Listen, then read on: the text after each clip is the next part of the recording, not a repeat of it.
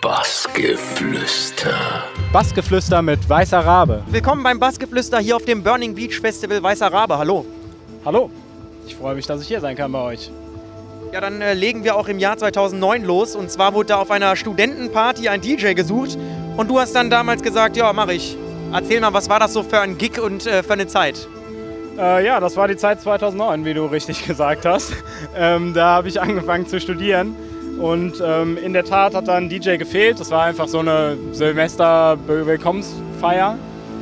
Und ähm, ich habe irgendwie schon immer viel Musik, Platten und sowas gesammelt, äh, von meinen äh, Eltern irgendwie aus dem Regal gezogen, überspielt und hatte halt querbeet so ein Fundus aus allem möglichen Gedönse.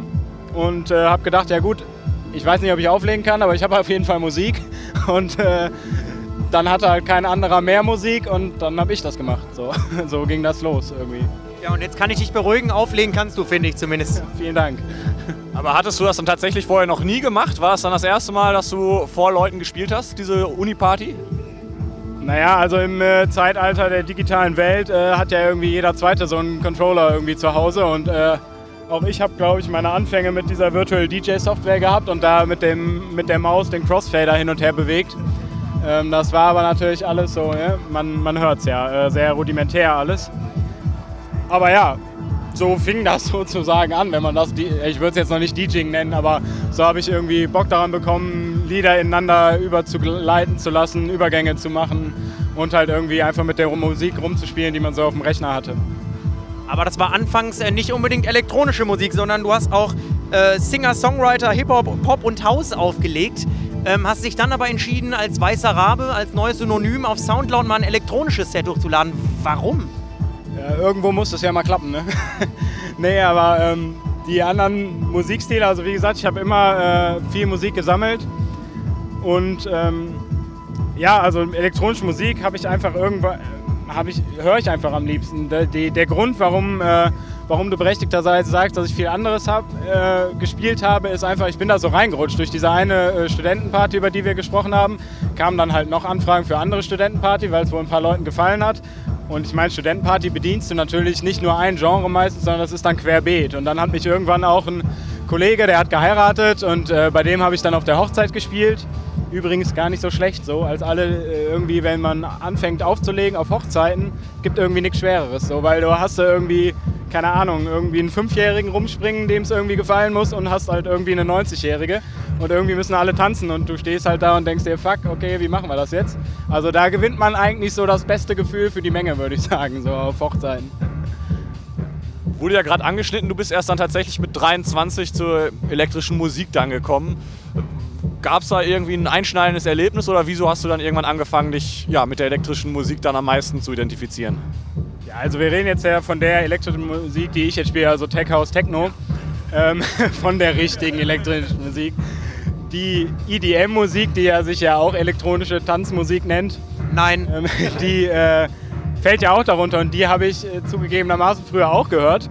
Ähm, aber irgendwann, ich meine, wie mit allen Dingen, wenn man sich irgendwie tiefergehend mit irgendwie Dingen beschäftigt, dann ja, rutscht man ab, klingt jetzt so negativ, aber ähm, ja, dann fuchst man sich halt rein, sucht mehr, schaut bei Beatport, was gibt's noch. Und so ist es letztendlich auch mit meinen Sets, die ich aufgenommen habe. Also die, die ich am Anfang ge gespielt habe, waren wesentlich melodiöser und äh, verspielter, glaube ich, als die, die ich jetzt mache. Die sind schon irgendwie mehr nach vorne und äh, ein bisschen deeper, würde ich sagen, als das meine Anfänge vom Weißer Rabe-Projekt äh, waren. Ja, also Kommen wir zu deinem Set Abschiedssymphonie, das direkt dann auch bei Trend Music gelandet ist. Du hast dann äh, einen Podcast für Kallias machen dürfen, wurdest nach Wien für einen Gig eingeladen. Das war ja wahrscheinlich ziemlich viel Input, der dann plötzlich kam. Was geht da einem durch den Kopf, wenn man plötzlich das Gefühl hat, das geht alles jetzt verdammt schnell? Ja, erstmal nicht so viel. Also ich habe das auch am Anfang nicht so einordnen können irgendwie, was das jetzt. Also ich habe halt eigentlich nur die Musik. Ne? Wie gesagt, ich hatte dann irgendwann auf den ganzen Pop, Hip-Hop, RB ist schöne Musik und äh, jedem das Recht, wenn die das klasse finden, aber ich hatte keinen Bock mehr, das aufzulegen. Und dann habe ich halt für mich einfach Mixtapes gemacht, und, um zu gucken, wie ist das so. Und die habe ich einfach hochgeladen. Und eins davon ist halt Abschiedssinfonie gewesen, was damals, äh, was ich damals aufgenommen habe in der Zeit, in der ich kurz davor war, für ein Jahr nach ähm, in die USA zu gehen ähm, während des Studiums. Und deswegen auch der Titel irgendwo um irgendwie, ja, verarbeiten klingt jetzt sehr pathetisch. Ich habe mich ja auch darauf gefreut, ne? aber ähm, einfach irgendwie um diesen Lebensabschnitt irgendwie mit dem Set irgendwie abzurunden oder zu begegnen. Und genau, habe das dann aufgenommen und die Musik, die mich damals so beschäftigt hat, halt da verarbeitet. Ja, und du bist auch beim äh, Berliner Label Amselcom gelandet und in der Truppe ähm, von den After Hour Sound in Berlin. Ja, wie, was hast du da für eine Rolle gespielt und wie kamst du da hin? Genau, gespielt ist völlig richtig. Also ich kenne die Jungs, wir sind, da ist es überhaupt nicht in Feindschaft auseinandergegangen. Im Gegenteil, hier auf dem Festival sind ja auch viele von den Jungs und wir verstehen uns super. Äh, es hat sich dann nur irgendwann rauskristallisiert, äh, dass wir jeder so viele eigene Projekte haben, dass man irgendwie sich darauf äh, konzentrieren muss. Wir unterstützen uns, wo wir können, ne? aber es sind, ich arbeite gerade aktuell nicht bei denen mit. Ähm, aber zu den Anfängen, das ist vollkommen richtig, ich habe da mitgearbeitet und dann so redaktionelle Arbeit gemacht, ne? so ein bisschen äh, ja, Mails beantwortet, ähm, ihnen bei Ideen, kreativen Vorschlägen und so geholfen und so ein bisschen ja, überlegt, wen kann man als Podcast-Künstler, die haben ja auch eine Podcast-Reihe, wen könnte man einladen und so weiter. Ja. Ja, ich würde sagen, wir bleiben bei der Kreativität. 2014 hast du einen eigenen Blog dann gestaltet, äh, Beat verliebt. Ja, wieso denkt man sich, ich schreibe jetzt mal einen Blog? Was, was plant man da oder was war die Grundidee damit? Ja, ganz einfach, weil ich halt äh, noch mehr geile Mucke hören wollte, als ich selber spielen kann. Aber ähm, und ja, das Ding ist halt einfach, ich finde im Bereich elektronische Musik halt sehr viel gut, aber ich bediene da nicht jedes Genre unbedingt. Ne? Also beispielsweise Mira Carter, Chris Schwarzwälder finde ich überragend, äh, die Musik, aber ist nicht das, was ich selber auflege und würde ich mir auch gar nicht so zutrauen, so in der Perfektion, wie die beiden das machen. Ähm, deswegen habe ich gedacht, okay, wie kannst du das machen, dass du irgendwie mit so Künstlern auch in Kontakt kommst oder äh, ja, irgendwie näher zu dieser Musikrichtung äh, kommst und habe gedacht, ja komm, versuch doch einfach die Leute anzuschreiben und zu schauen, ob die Bock haben, irgendwie ein Set für dich aufzunehmen. Und das klappt ganz gut bisher. Also die machen mir alle ein schönes Mixtape fürs Auto fertig. Das ist ganz gut. Ja. Ist ja auch äh, spannend. Erzähl mal, wie viel Zeit opferst du dann äh, dafür? Und ich würde jetzt an der Stelle auch nochmal sagen, also so leicht, wie du es jetzt gesagt hast, ist es ja auch nicht. Nur Podcast, sondern es sind auch Texte und so verfasst. Also ähm, was kann man da so alles erwarten, wenn man mal draufklickt? Ja, das ist vollkommen richtig. Also bei welcher Frage fangen wir jetzt an? Also Opfern, Zeit würde ich das nicht nennen. Das klingt ja sehr negativ. Ich äh, mache das äh, ausgesprochen gerne. Ich muss manchmal sogar darauf achten, dass ich mich nicht mehr in Beat verliebt verliere als mein eigenes Solo-Projekt, weil es halt echt, also ich meine, Solo macht natürlich Bock, wenn man jetzt wie hier auf dem Festival und spielt. Und, äh, aber wenn man für sich alleine, dann ist man halt alleine. Dann macht es zwar auch Spaß, aber Beat verliebt hat halt die, ja, die schöne Seite, dass man halt mit vielen spannenden Leuten einfach in Kontakt kommt, mit vielen anderen Künstlern sich austauschen kann. Deswegen mache ich das schon sehr gerne und vollkommen richtig. Ähm, was kann man erwarten? Irgendwann kam ich dann natürlich auch an den Punkt, wo ich gesagt habe, ich möchte auch den Künstlern, die eben Zeit investieren, Set exklusiv. Jedes Pod, jeden Podcast, den man auf der Plattform hören kann, ist wirklich für Beat verliebt aufgenommen. Da ist kein einziger Mitschnitt oder sonst was von irgendeinem Gig oder sowas, sondern die Künstler oder Künstlerinnen, die stellen sich wirklich ans Mischpult und mixen für mich ein bis zwei Stunden Musik und dementsprechend möchte ich das auch entsprechend würdigen. Das heißt, ähm, ja, ich gehe dann hin, schreibe eben Artikel, ähm, versuche ein ansprechendes Layout dafür zu gestalten und äh, ja, aber auch nicht zu viel Content. Mir geht der ganze Content-Mist auch irgendwie auf den, auf den Sack. Also irgendwie ist es ja nur noch Content, Content, Content und ich versuche, dass ich so alle drei, vier Wochen einen Podcast mache und den dann aber auch irgendwie ja, so platziere, dass die Leute das auch mitkriegen und dass dem auch irgendwie gerecht wird. Ja, ihr seid auch offizieller Partner vom Radiosender Deutschlandfunk Nova. Da gibt es die Radiosendung Club der Republik. Dort streamt ihr dann auch eine Podcast-Reihe. Wie kam man dann mit denen zusammen, dass man dann plötzlich auch übers Radio was macht? Ja, ganz äh, witzige Geschichte eigentlich. Der äh, Redakteur der Sendung, äh, der hat mich, ähm, da waren glaube ich, da war glaube ich gerade der Podcast von Dirty Döring draußen, also das war Nummer 9. Da hat er mich angeschrieben und gefragt, hör mal, ich finde die Mucke so klasse, die er da postet, ist es irgendwie möglich, äh, dass wir die äh, übertragen auf dem Radiosender? Dann habe ich gesagt, ja klar, können wir uns gerne mal zusammensetzen. Dann bin ich da in den Sender gegangen und dann haben die auch äh, ein Interview mit mir geführt. Ich habe die Reihe so ein bisschen vorgestellt. Ja, und seitdem äh, suchen die eben regelmäßig die Podcasts raus, die wir releasen auf unserer Plattform. Und ähm, genau, und dann laufen die meistens so eine halbe bis Woche später laufen die dann äh, im Club der Republik, der übrigens hervorragend moderiert wird von äh, Mike Litt. Mike Litt ist so eine DJ-Ikone aus Köln. Das ist äh, wer ihn kennt, das ist einer der, der einsamste DJ der Welt. Der hat früher immer an Weihnachten, wenn alle anderen bei ihren Liebsten sind, hat er da die Plattenteller gedreht. Ja. Sehr geil.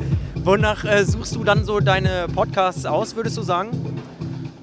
Ja, das sind so zwei Hauptaspekte. Natürlich muss einem die Mucke gefallen und äh, die Mucke muss eine entsprechende Qualität haben irgendwie auch. Ne? Also es ist, ich gehe da jetzt nicht so nach Namen primär. Irgendwann haben natürlich auch Namen hoffentlich auch eine Qualität.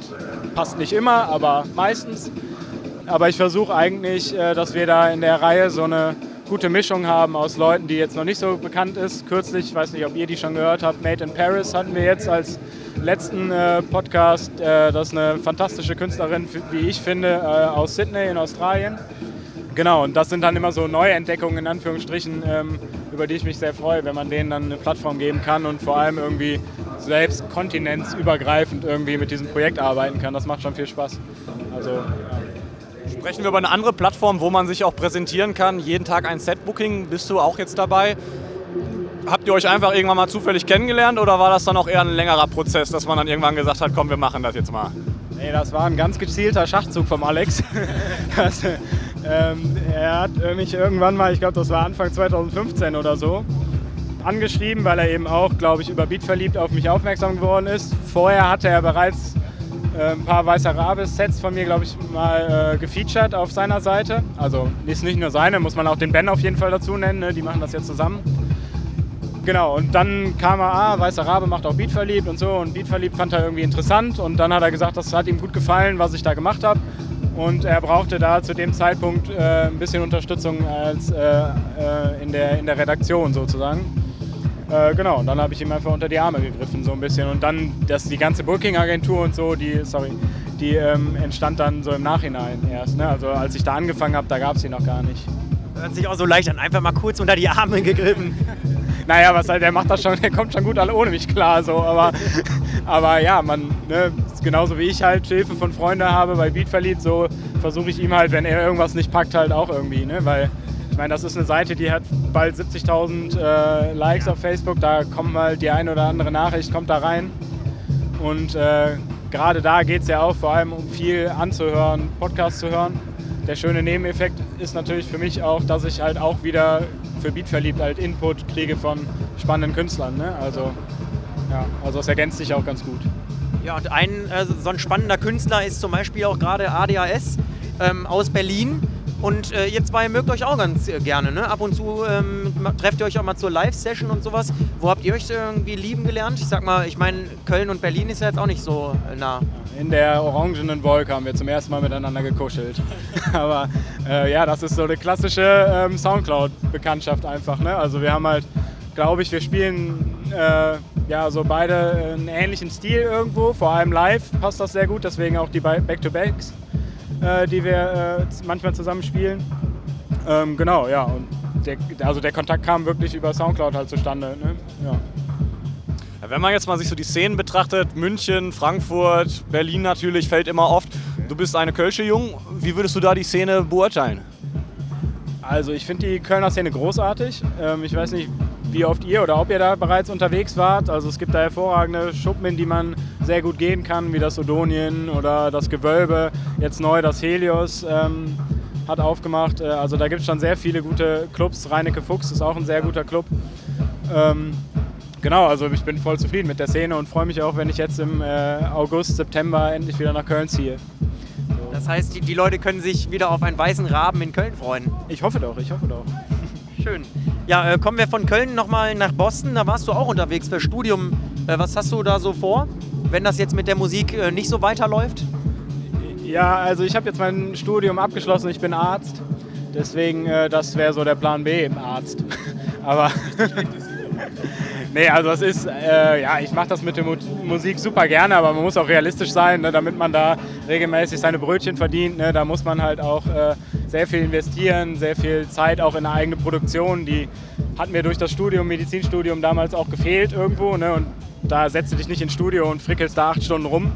Ähm, genau, ich, ich hoffe, dass ich da jetzt, wenn ich nach Köln ziehe, äh, habe ich ein paar gute Kontakte, die sehr gut produzieren, dass ich das so ein bisschen über die Schulter schauen kann, weil ich doch irgendwie schon auch mal gern so einen Track bei Beatport hätte, das schließe ich nicht aus.